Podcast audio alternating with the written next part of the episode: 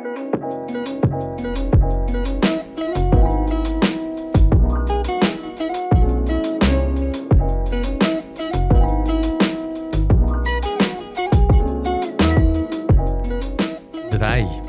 zwei, eins. Willkommen bei Schlecht beraten. Ich bin Marko Kovic. Und ich bin Dennis Ufer. Schlecht beraten könnt ihr hören auf Apple Podcasts. Ihr könnt es dort abonnieren und vor allem bewerten. Jedes Sternchen zählt. Und die kleinen Sternchen am Rande der Euromünzen, die zählen ganz besonders bei uns auf patreon.com schrägstrich schlecht beraten. Kaching. Wie ihr sicher schon wisst, Dennis und ich, wir sind in der Schweiz. Schlecht beraten ist ein Schweizer Podcast. Hopp Schweiz. Und die Schweiz ist jetzt in Corona-technischen Dingen recht naja, eine Insel in Europa. Einerseits sind die Maßnahmen ziemlich locker und der Ausstieg aus allen Maßnahmen wurde für den Sommer angekündigt. Andererseits gibt es aber viele Leute bei uns, die trotzdem finden, die Maßnahmen gehen zu weit. Genau, es gibt immer noch zahlreiche Leute, die auf die Corona-Barrikaden steigen. Hm. Und um da einen besseren Einblick zu erhalten, wollen wir uns mal tief in diesen Sumpf hineinbegeben. Keine Sorge, wir haben die Schutzanzüge bereit. Spezialneopren mit Schutz gegen Corona-Querdenkertum. Ja, um zu verstehen, warum die Schweiz auf die Corona-Barrikaden geht, wollen wir zuerst verstehen, was, was läuft eigentlich. Zunächst, Dennis, es gibt ja eine Art dichtes Netz, kann man sagen, Netzwerk an Corona-kritischen Gruppen und Individuen. Einige der Gruppen, die prominent sind, über die wir da im Detail noch reden, sind zum Beispiel Freunde der Verfassung, der Verein Maßvoll, die Jugendbewegung Maßvoll, dann gibt es die Freiheitliche Bewegung Schweiz, das Aktionsbündnis Urkantone, dann gibt es ein Netzwerk Impfentscheid, eine alte Organisation, die jetzt auch wieder sehr wichtig und aktiv ist. Und da gibt es noch den Verein Stiller Protest. Wir sehen ziemlich viele Gruppen. Sind gut bestückt und auch personell sind diese Gruppen oder die ganze Corona- Querdenker-Szene in der Schweiz gut bestückt. Mhm. Äh, da gibt es zum Beispiel den Daniel Stricker, der betreibt Stricker TV, mhm. eine Art Schweizer Attila Hildmann, vielleicht mit etwas weniger krimineller Energie. Dann gibt es den ehemaligen Moderator vom Schweizer Fernsehen, Reto Brennwald, der bereits früh in der Pandemie ziemlich viel Aufmerksamkeit auf sich gezogen hatte. Mhm. Dann den Esoterik-Guru Daniel Trappitsch. Das mhm. ist wohl der prominenteste Impfkritiker äh, der Schweiz. Mhm. Dann auch Ärzte bleiben nicht verschont vom Corona-Quergentertum. Wir haben da den Marco Kaimi, der mit diversen Auftritten auch schon eine Reputation erlangt hat. Mhm.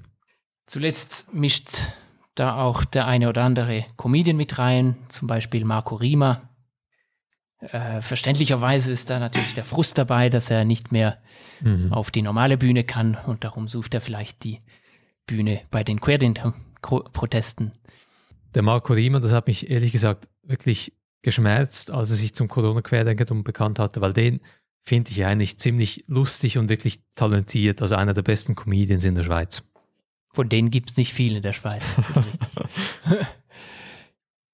ja, und dieses Netzwerk, dieses lose Netzwerk hat auch gewisse Bühnen in den Medien, zum Beispiel die Weltwoche, ein wichtiges rechtskonservatives Wochenmagazin in der Schweiz, den Nebelspalter, ein Satiremagazin, das sich auch jetzt auf Rechtskonservatismus eingeschossen hat.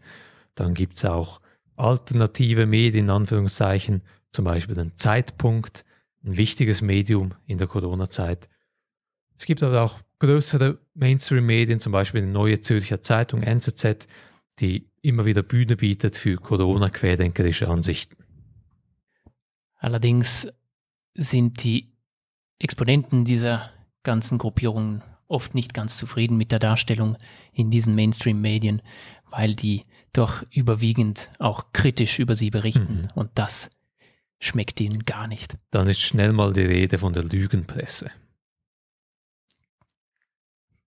Ja, und es gibt ein Netzwerk, sehen wir, an Akteuren, die sich gegen die Corona-Maßnahmen stemmen. Und was tun sie? Sie protestieren zum Beispiel. Die letzten Wochen und Monate, die waren ja wirklich geprägt von diesen Protesten. Also diese fast wöchentlichen Proteste, die gab es in allen möglichen Städten der Schweiz. Mhm. Am 6. Februar in Zug, am 20. Februar in Wohlen, am 6. März in Chur, am 20. März in Liestal. Mhm. Liestal war so eines der größeren Proteste. Mhm. Mit Tausenden von Leuten. Das groß durch die Medien gezogen ist auch. Am 10. April in Altdorf, dann am 24. April in Rapperswil-Jona, dann sogar mal im Tessin, in Lugano. Vielleicht waren das die, die Urlaubsreiser oder die genau. Wochenendsreisenden aus der Deutschschweiz, die dort Protesttourismus machten. Wer weiß. Ziemlich fucking volles Programm. Ziemlich voll. Und weitere Proteste sind auch noch geplant. Also es ist kein Ende in Sicht. Bei diesen Protesten ist der Verein Stiller Protest federführend. Das ist ein Verein, der wurde 2020 gegründet im Dezember von einem Ehepaar Simone und Martin Erismann. Sie haben sich inspirieren lassen von Protesten in Deutschland, war das, glaube ich, wo Leute mit Schutzanzügen protestiert haben und mit sarkastischen Aufschriften, von wegen, das geht alles zu weit, das ist alles lächerlich. Und was wollen sie? Ein kleines Zitat von der Homepage, sie schreiben dort, es darf nicht sein, dass der Bundesrat und seine Komplizen mit ihren Machenschaften unsere Kinder derart quälen. Also es zeigt schon ein bisschen also die Sicht, die, die, diese Leute haben auf die Welt. Die haben es korrekt erkannt. Der Bundesrat ist nicht äh, die demokratische Führung des Landes, sondern das ist irgendeine kriminelle Organisation, die, die ähm, vielleicht so QAnon-mäßig. Genau. Äh, vielleicht produzieren die auch Adrenochron, wer weiß. Die Kinder werden gequält. Ja, und in einem Interview fand ich auch noch interessant, haben sie Auskunft gegeben, was sie denn so sich überlegen, wenn es zum Beispiel zu einer Überlastung käme des Gesundheitssystems. Da sagte Frau Edismann, Zitat, wenn die Spitäler überlastet sind, könnte man doch das Militär aufbieten, um die Erkrankten zu pflegen. Ja, schöne ich Lösung. Dieses Zitat ähm, besonders witzig, weil ich als ausgedienter Schweizer Soldat hatte zumindest einen gewissen Einblick ins Schweizer Militär und mhm das Militär ist nicht ausgerüstet und nicht ausgebildet und nicht da, darauf ausgerichtet, zivile Spitäler zu, zu betreiben. Mhm. Und das ist einfach Schwachsinn. Mhm. Also es gibt da, man könnte da keine zusätzlichen Kapazitäten aufbauen. Mhm.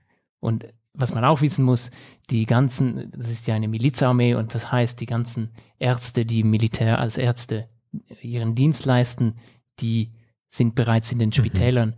Also es gäbe da kein Personal, das man aufbieten könnte. An diesen Corona-Demos treten oft auch Rednerinnen, Redner auf, Leute wie eben zum Beispiel Daniel Trapic, da werden ziemlich verquere Dinge behauptet, krasse Verschwörungstheorien, Desinformation zu Impfungen. Also da geht es ziemlich happig zu und her. Ja, das war ein schöner Einstieg.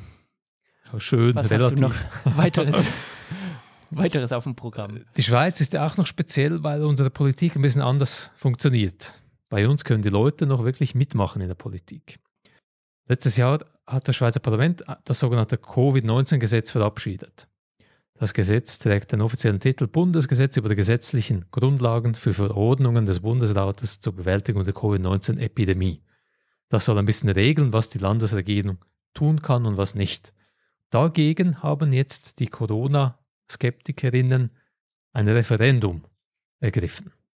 Ein Referendum bedeutet, wenn man 50.000 Stimmen zusammenkriegt, wird ein Gesetz bundesweit zur Abstimmung gebracht. Ja, Ihre Argumentationslinie ist interessant. Ähm, zum Beispiel behaupten die, dass ungeimpfte Personen ihre Grundrechte verlieren würden. Mhm. Contact Tracing bezeichnen sie als Massenüberwachung. Mhm. Und die Aussage, dass die Politik mehr als das Virus schadet, finde ich auch noch witzig, weil mhm. das, was die mit dieser, äh, mit diesem Referendum betreiben, das ist ja genau Politik. Es ist ein spezielles Referendum. Die Freunde der Verfassung, ich weiß gar nicht, ob du das gesagt hast, das sind die, die das Referendum ergriffen haben. Sie, sie haben spezielle Ansichten, stützen sich nicht wahnsinnig auf Wissenschaft, auf Evidenz und keine sachliche Debatte, sondern sie haben das Gefühl, wirklich Zitat, wir befinden uns in einem Gesundheitstotalitarismus. Da ist die, die Angst vor, vor einer angeblichen Diktatur im Vordergrund. Genau. Die hätten viel, viel lieber eine Diktatur der Krankheit als diesen blöden Gesundheitstotalitarismus. Ganz genau. Da gibt es eine zweite direktdemokratische Geschichte in der Schweiz, eine sogenannte Volksinitiative. Was ist eine Volksinitiative, Dennis? Eigentlich ganz ähnlich wie ein Referendum, nur geht es hier nicht um eine Einsprache gegen ein bereits geplantes Gesetz, sondern es geht um die Einführung eines neues, äh, neuen Verfassungsartikels und hierfür müssen die Initiantinnen 100.000 Unterschriften sammeln, um dies dann dem Volk zur Abstimmung unterbreiten zu lassen. Genau das probiert die Freiheitliche Bewegung Schweiz. Sie sammeln aktuell Unterschriften, haben knapp die Hälfte beisammen und sie wollen ihre Volksinitiative für Freiheit und körperliche Unversehrtheit, Unversehrtheit Stopp Impfpflicht an die Urne bringen. Diese Gruppierung und ihre Verbündeten haben Angst, dass es zu einer Corona-Impfpflicht in der Schweiz kommt. Obwohl es in der Schweiz ganz explizit keine Impfpflicht, keinen Impfzwang gibt. Hm. Ich glaube, die Befürchtung rührt vom Epidemiengesetz, wo es einen Passus gibt, der sehr restriktiv formuliert ist, ähm, mhm. der dem Bundesrat die Kompetenz gibt, in gewissen Fällen für gewisse Gruppen oder Berufsgruppen eine Impfpflicht einzuführen. Mhm. Aber so wie ich diesen Artikel verstehe, kann man den auf keine Art als potenziellen generellen Impfzwang interpretieren. Es geht der Freiheitlichen Bewegung Schweiz also darum, dass auch zum Beispiel Gesundheitspersonal nicht eine Impfpflicht haben darf und wenn sie sich nicht impfen lassen wollen, das Konsequenzen hätte beruflich dass man zum Beispiel sagt, okay, Dennis, du bist Arzt, willst dich nicht impfen lassen, dann kannst du vielleicht mit gewissen Patientinnen und Patienten nicht mehr arbeiten. Dann darf ich nur noch Rechtsmedizin machen. Die Initiative, die Sie konkret vorschlagen, ist ziemlich komisch. Sie wollen den Artikel 10 in der Schweizerischen Verfassung ergänzen. In Artikel 10 geht es unter anderem darum, Zitat, jeder Mensch hat das Recht auf persönliche Freiheit, insbesondere auf körperliche und geistige Unversehrtheit und auf Bewegungsfreiheit. Diesen Passus wollen sie ergänzen um folgenden Zitat Eingriffe in die körperliche oder geistige Unversehrtheit einer Person bedürfen deren Zustimmung. Die betroffene Person darf aufgrund der Verweigerung der Zustimmung weder bestraft werden, noch dürfen ihr soziale oder berufliche Nachteile erwachen, erwachsen. Also ich finde das eigentlich witzig. Die haben eigentlich, die haben den zweiten Absatz dieses Artikel 10 einfach neu formuliert, mhm. aber inhaltlich steht da nichts Neues drin. Mhm. Also im zweiten Absatz steht, jeder Mensch hat das Recht auf persönliche Freiheit, insbesondere auf körperliche und geistige Unversehrtheit. Mhm. Und genau das formulieren die nochmals. Mhm. Eingriffe in die, in die Unversehrtheit bedürfen deren Zustimmung. Es ist ja bereits das genau. Recht auf körperliche Unversehrtheit garantiert.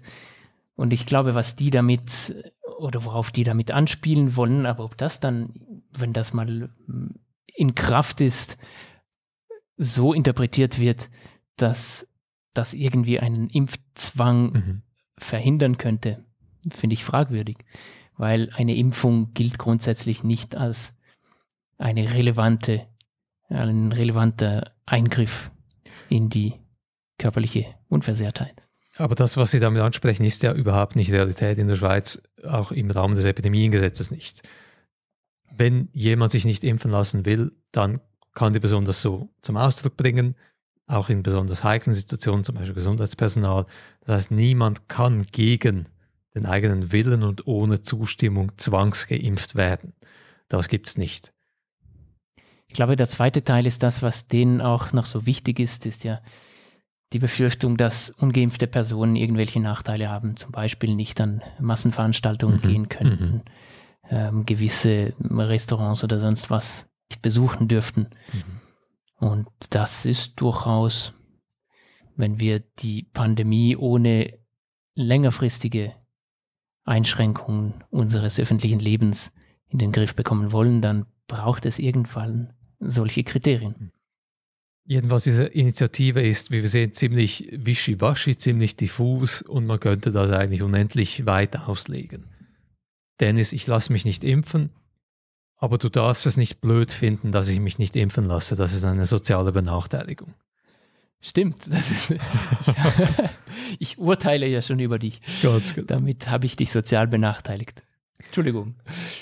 Diese durch der Force, die wir jetzt gemacht haben, zeigt ein bisschen auf. In der Schweiz haben wir viele Gruppen, Individuen, die prominent sich gegen Corona-Maßnahmen auflehnen. Wir haben direkt demokratische Maßnahmen gegen Corona-Maßnahmen. Es regt sich Widerstand in der Schweiz. Warum zum Teufel ist das so?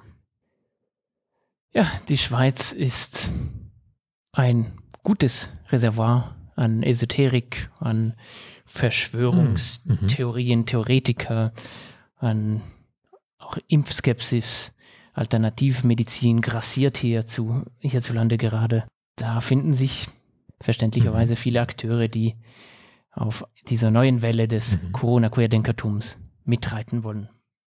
Dieses, ich sag mal, irrationale Grundpotenzial, das vorhanden ist, wurde also, denkst du, wie angezapft jetzt in der Pandemie und mobilisiert für den gemeinsamen Nenner, den gemeinsamen Zweck gegen den Kampf gegen diese Corona-Maßnahmen. Genau, ich glaube, das Potenzial war schon da, die Leute waren schon da und die, das sind wie so Sleepers, die mhm. wurden jetzt mhm. aktiviert gegen, gegen die Invasion des äh, äh, Gesundheitstotalitarismus. Ein zweiter Faktor, der wichtig ist, den haben wir eigentlich schon besprochen, die direkte Demokratie in der Schweiz. Im Unterschied zu den meisten Ländern der Welt können in der Schweiz die Bürgerinnen und Bürger wirklich aktiv Hand anlegen und mit relativ wenig Aufwand eine ziemliche politische Debatte anregen. Referenden, Volksinitiativen, das gibt es nicht überall. Nun kann man natürlich direkte Demokratie gut oder schlecht finden. Äh, es ist sicher so, dass es das Potenzial birgt, dass sporadisch mal ähm, Gesetzesartikel zur Abstimmung kommen, die mhm. sehr fragwürdig sind. Mhm. Aber es ist auch eine Art Ventil. Mhm. Ähm, die Menschen können mit wenig Aufwand irgendein Einliegen zur Abstimmung mhm. bringen. Mhm. Und dann kann niemand mehr behaupten, sie seien nicht gefragt worden oder sie hätten sich nicht beteiligen dürfen. Das heißt, es hat natürlich den Vorteil, dass man gewisse ähm, Frustrationen nicht so lange aufbauen lassen muss, wie das in einer undirekten mhm. Demokratie mhm. der Fall wäre. Ein dritter Faktor, der auch eine wichtige Rolle spielen dürfte, ist, dass Verschwörungstheorien, verschwörungstheoretisches Denken in der Schweiz leider fast so eine Art politischem Mainstream geworden ist. Da ist vor allem die, ähm, die SVP, die größte Schweizer Partei, eine mhm. rechtskonservative mhm. Partei, deren ähm, Exponentinnen seit Monaten, vor allem am prominentesten, das war mir aufgefallen, von Diktatur mhm. labern. Mhm. Das ist einfach Schwachsinn. Das ist eigentlich das Hauptwort und da, da machen sie natürlich politisch einen schlauen Seiltanz. Es gibt natürlich auch einige Exponenten dieser Partei, die tatsächlich inhaltlich total falsche Aussagen machen, mhm. aber mit diesem Diktaturargument können sie sich besser mhm. in die ähm, in die Meinungsecke bewegen und sagen, mhm. das ist meine Meinung mhm. und es wird schwieriger da, man kann es auch, aber es wird schwieriger da zu widerreden und zu sagen, nein, das ist totaler Schwachsinn, wir mhm. haben keine Diktatur. Das Lächerliche an diesem Verschwörungsmainstream in der Politik ist natürlich auch, dass die Schweiz ja auf Machtteilung angelegt ist. Der Bundesrat zum Beispiel besteht aus sieben Mitgliedern, die alle größeren Parteien abdecken. Und zwei der Bundesratsmitglieder sind auch aus der SVP und die treffen alle gemeinsam Entscheidungen. Wenn man also gegen die Diktatur wettet als SVPler, dann wettet man ja ein Stück weit gegen sich selber. Genau, und was halt auch noch interessant ist, es gibt im Moment im Bundesrat eine bürgerliche Mehrheit, also eine Mehrheit mhm. von Bundesrätinnen rechts der Mitte. Mhm. Also dieser Vorwurf, äh, den man ganz oft auch von der von SVP-Exponenten hört, das sei eine linke Diktatur in, im Bundesrat, das ist mhm. totaler Schwachsinn. Es ist ganz offensichtlich so, dass die Bundesrätinnen und Bundesräte, die sich ein bisschen intensiver mit der ganzen Situation befasst haben, im Plenum doch der Meinung waren, dass die Maßnahmen sinnvoll sind. Mhm. Mhm. Ein weiterer Faktor, das könnte vielleicht auch sein, dass es uns in der Schweiz in der Pandemie, trotz der Pandemie, immer noch ziemlich gut geht. Erleben wir eine Art Wohlstandsverwahrlosung. Ja, ich glaube, Wohlstandsverwahrlosung ist das richtige Stichwort. Es geht uns in der Schweiz fast zu gut im Gesamten. Hm. Also wir haben einerseits ein sehr gut funktionierendes Gesundheitssystem, auch wenn man hier natürlich zahlreiche Sachen mhm. kritisieren mhm. könnte. Es geht der Schweiz sowohl als Land als auch dem, der großen Mehrheit der Bevölkerung wirtschaftlich ziemlich gut. Die Tatsache, ich glaube, wir, wir leben in der Schweiz ein bisschen in so einer, in einer heilen Welt. Mhm. Die mhm. Schweiz hat keine der Weltkriege mitgemacht. Mhm. Ähm, mhm. wir haben wirklich so ein bisschen eine gut gehütete Geschichte und niemandem ist das Konzept einer Krise wirklich präsent. Mhm. Genau, genau. Und irgendwie gibt es hier so ein bisschen eine Realitätsverweigerung. Es mhm. kann doch nicht sein, es ging uns so lang so gut. Niemand, nicht mal unsere Großeltern oder unsere Groß Urgroßeltern können sich an relevante existenzielle Krisen erinnern. Mhm. Und mhm. darum fällt es vielleicht den Leuten schwer zu verstehen, dass wir jetzt tatsächlich in einer komplizierten Krise sind. Du hast Dennis jetzt auch die materiellen Bedingungen angesprochen. Die Schweiz ist ein reiches Land und absolut gesehen im Weltvergleich ist die Schweiz, geht es den Leuten in der Schweiz ziemlich gut. Mhm. Es gibt aber Evidenz, dass die Pandemie unterschiedlich stark negative ökonomische Auswirkungen in der Schweiz hatte. Dass nämlich vor allem Leute, die eh schon wenig haben, die sozioökonomisch tiefer gestellt sind, stärker getroffen wurden von der Pandemie.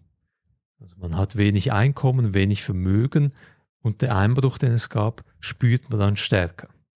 Und das könnte vielleicht wohlwollend gesehen ein Motiv sein, dass die Leute, denen es schlechter geht, die vielleicht auch von der Politik vergessen gehen, dann auf die Straße gehen. Das ist eine These. Ich weiß nicht, ob man da irgendwelche Daten oder Informationen dazu hat ob es tatsächlich die Verlierer ähm, aus ökonomischer Sicht, die Verlierer der Pandemie sind, die jetzt massenhaft auf die Straßen gehen. Das ist sicher eine interessante Frage und sicher auch ein wichtiger Punkt. Ich glaube, jede Krise hat es so in sich, mhm. äh, in sich wie auch die Finanzkrise mhm. vor gut zehn Jahren. Auch die hat die, die Wohlstandsschere weiter auseinandergetrieben. Nun gut, Dennis zusammengefasst, die Schweiz auf Corona abwägen. Wie geht's weiter?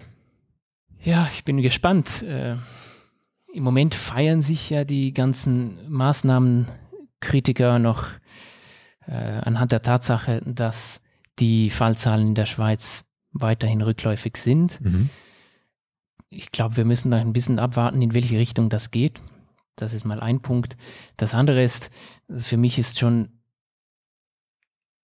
ist schon ein bisschen lächerlich, dass wir das Land sind, das die größten und mutigsten Lockerungen hinter sich gebracht mhm. hat und dass wir trotzdem noch so viele so aggressive Protestgruppierungen mhm. haben.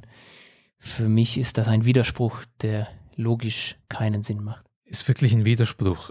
Es gibt keine Korrelation offenbar zwischen diesem Eifer, dieser Rage gegen Corona-Maßnahmen und der tatsächlichen Realität der Maßnahmen, was für Maßnahmen denn in Kraft sind. Spannend wird auch noch das Thema Impfungen sein, denke ich.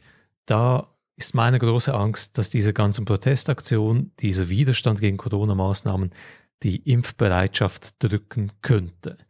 Und wenn das passiert, gibt es eine lustige, selbsterfüllende Prophezeiung. Die Corona-Querdenkerinnen sind gegen Corona-Maßnahmen, aber mit ihrem Querdenkertum führen sie eben dazu, dass die Pandemie sich unnötig in die Länge zieht. Ja, das könnte noch interessant werden.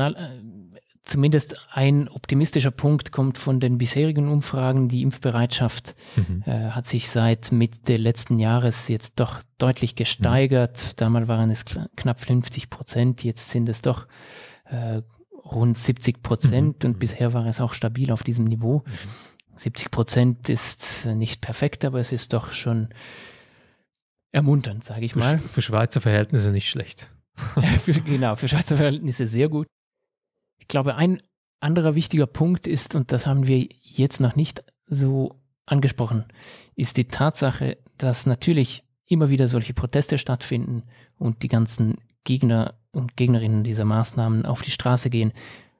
Was uns bewusst sein muss, ist, dass die ganzen Leute, die diese Maßnahmen befürworten, logischerweise nicht auf die Straße gehen Mhm, werden mhm, und mhm. irgendwelche Proteste durchführen werden, da sie ja die Maßnahmen sinnvoll finden, die auch verlangen, dass man sich nicht in großen Gruppen irgendwo Mhm. auf engen Raum trifft. Das heißt, liebe Zuhörerinnen, Zuhörer aus Deutschland, Österreich, die kleine lautstarke Minderheit, die auf die Corona-Barrikaden geht in der Schweiz, ist nicht repräsentativ für die ganze Bevölkerung. Na gut, dass wir uns jetzt eine gute halbe Stunde über eine marginale Erscheinung ausgetauscht haben.